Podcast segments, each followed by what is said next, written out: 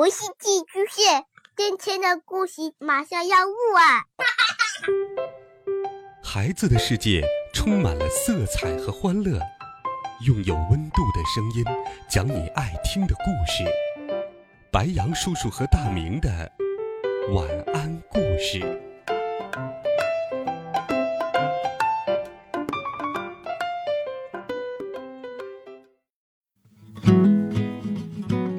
小朋友们、同学们，大家好，欢迎收听白羊叔叔讲故事。今天，白羊叔叔继续给你准备了温暖好听的《猫的风工厂》系列故事，一起来听。来工厂参观的客人上。今天，有从别的镇上来工厂参观的客人。花猫厂长虽然跟大家说像往常一样工作就行了，可是猫们从早上开始就心神不定，怎么也静不下心来。厂里有人要来参观，这还是开天辟地头一回。喂，会来些什么样的猫呢？努努鲁心慌意乱地问布拉利。不知道啊。布拉利也歪了歪脑袋。听说是来信申请参观我们工厂的，快点吧，努鲁鲁，去搜集造风原料吧。我也要赶快去打扫圆罐子了。布拉利的工作是负责管理制作风标本，另外还有一项工作是打扫圆罐子。这项工作必须在这一天的风生产出来之前完成。布拉利扛起了刷子。努鲁鲁也在他的催促下，不情不愿地朝工厂外走去。不过，我还是在公园的长椅上睡个午觉，再去搜集原料吧。最近公园里的桂花太香了。努鲁鲁已经满脑子都是睡午觉的事儿了。申请来参观工厂的信件，是前几天送到信箱里的，上面写着。我们的风工厂里都在传，说花猫厂长的工厂总是生产出品质优良的风，请允许我们去您的工厂参观参观，行吗？上面的字是用干巴巴的黑墨水写的，寄信人处有署名：东森风工厂厂长东森黑太狼。头一回听说这个名字，在这一带。风工厂都会参加的社区安全会议上，大家也没有听说过有这个工厂出席。但是信上却说，参观是为了把学到的东西应用到自己工厂的建设中去。考虑到能够为社区做贡献，花猫厂长立刻回信表示欢迎。来工厂参观的是一群小个子黑猫。有的穿着蓝上衣，有的穿着工作服。初次见面，今天给您添麻烦了。东森厂长彬彬有礼地伸出了手。哦，不会麻烦，非常欢迎。花猫厂长连连点着头说：“东森是在小山坡那边吧？那一带黑猫真多呀。”听了这话。东森厂长干咳了几声，呃，我们那只是个小厂，是和亲戚们一起开的。除了生产线上的员工，我今天还带来了几名研究员，他们肯定是比不上雪研究员的，但也一直在齐心协力做风的研究。呃，不好意思，我们厂刚刚建成，所以才这么迫不及待的想来参观参观。东森厂长从上衣口袋里掏出手绢儿一边擦汗一边说：“有可能是有点紧张吧？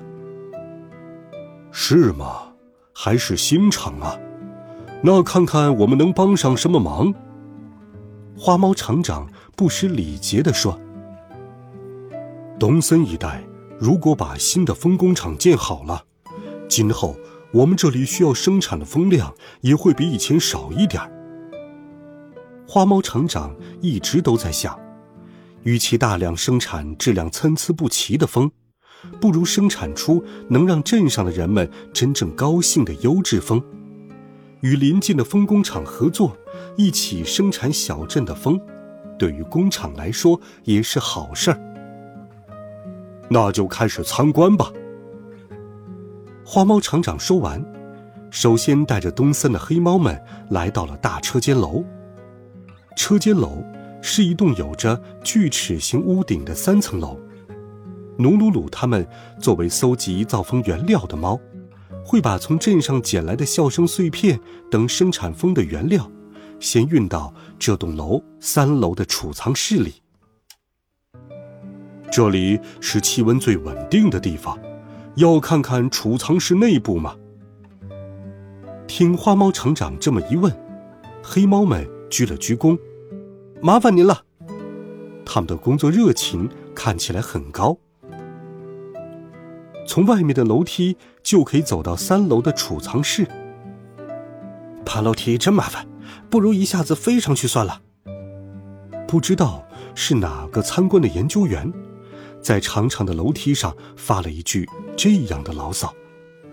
不过花猫厂长并没有留意，东森厂长不断的问这问那，花猫厂长一直在忙着回答。大家不是在镇子里捡来了许多笑声碎片吗？是的。除了笑声碎片，还有什么其他东西可以作为原料呢？呃，比如说，如果要生产很强的风，该用什么呢？是这样。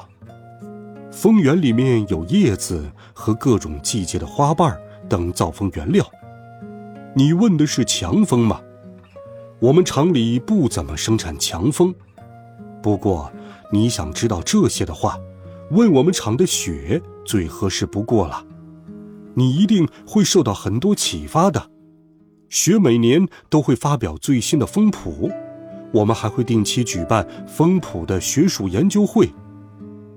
花猫厂长耐心的回答，东森厂长也听得很认真。我们能参加学术研讨会吗？当然可以。下次我给你写一封介绍信吧，那可对我们太有帮助了。会上也一定会有研究员发表关于强风生产方法的相关演说吧？是的，有关强风的论文每年都有一些，不过还是有很多悬而未决的问题存在啊。由于花猫厂长肚子太大，又是一边说话一边爬楼梯。累得他上气不接下气。但是问题一个接一个飞来，花猫厂长不得不一个个大声回答。楼梯后面有一扇门，打开那扇门就是储藏室。搜集造风原料的猫们，白天都到镇上各处去寻找笑声碎片了。现在这里没有人。架子上，柜子上。摆满了玻璃瓶，和瓶盖拧得严严实实的收藏品。架子前面摆着三个特大号的玻璃缸，里面装满了各种各样的笑声碎片。你们看，笑声碎片就是这样被收集的。等有空的时候，分拣专员会把它们按照大小分类。这些工作都很重要。听了花猫厂长的介绍。东森的黑猫们，有的发出了“哦”的感叹声，有的点着头说：“原来是这样。”就这样，花猫厂长一边解说，黑猫们一边很快的走进了储藏室的内部。这里摆着很多装有叶子和花瓣的瓶子。有一只猫向花猫厂长提问：“好像没有塑料绳子和铁丝哟。”这些东西不能做原料吧？我们喜欢搜集这种东西。花猫厂长十分惊讶：“哦，这些东西太了不起了，我们厂都还没有尝试过呢。如果用搅拌机把它们搅成光滑的粉末，说不定可以作为造风原料呢。嗯，这些事每个工厂各自考虑就可以了。”话虽这么说。可是铁丝有点奇怪吧？厂长一边觉得不可思议，一边只顾着热心的给黑猫们介绍。黑猫们尤其感兴趣的是厂房一楼那台造风机器。面对大型搅拌机和长长的传送带，他们连连感叹：在有很多按钮的机器面前，他们要跳得高高的，争先恐后的观看厂里的猫们操作各式各样的按钮。根据当天要生产的风的情况，把所有原料精确计算之后。投入搅拌机里，机器的操作也很重要。我们有一位常年在厂里工作的老员工，他是我们厂非常宝贵的人才。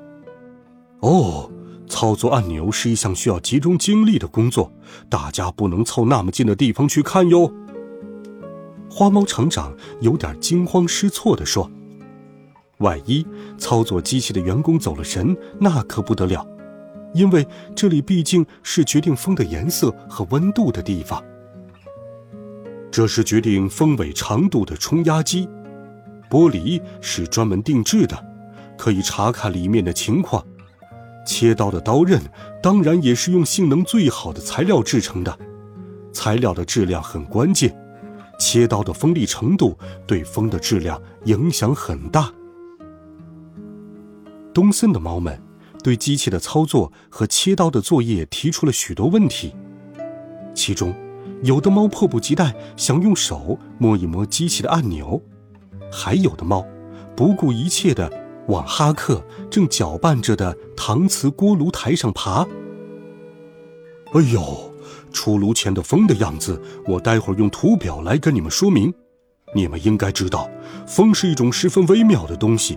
风形成的瞬间是整个风的生产过程中最关键的时刻，请大家一定要安静的看，不要乱动。听到花猫厂长的语气有些强硬，东森厂长擦了一次又一次的汗。呃，没错，呃，您说的太对了。呃，对不起，他们认真过头了。随后他又补充了一句：“参加学术研讨会的介绍信，还请您多费心。”今天和平时不太一样，猫员工生产风的时候，花猫厂长一直在身边，还有来参观的猫们也一个劲儿的盯着看，所以，在厂房大楼里工作的猫们十分紧张。由于太紧张了，它们有的无法集中精力看测量刻度，还有的按错了操作按钮。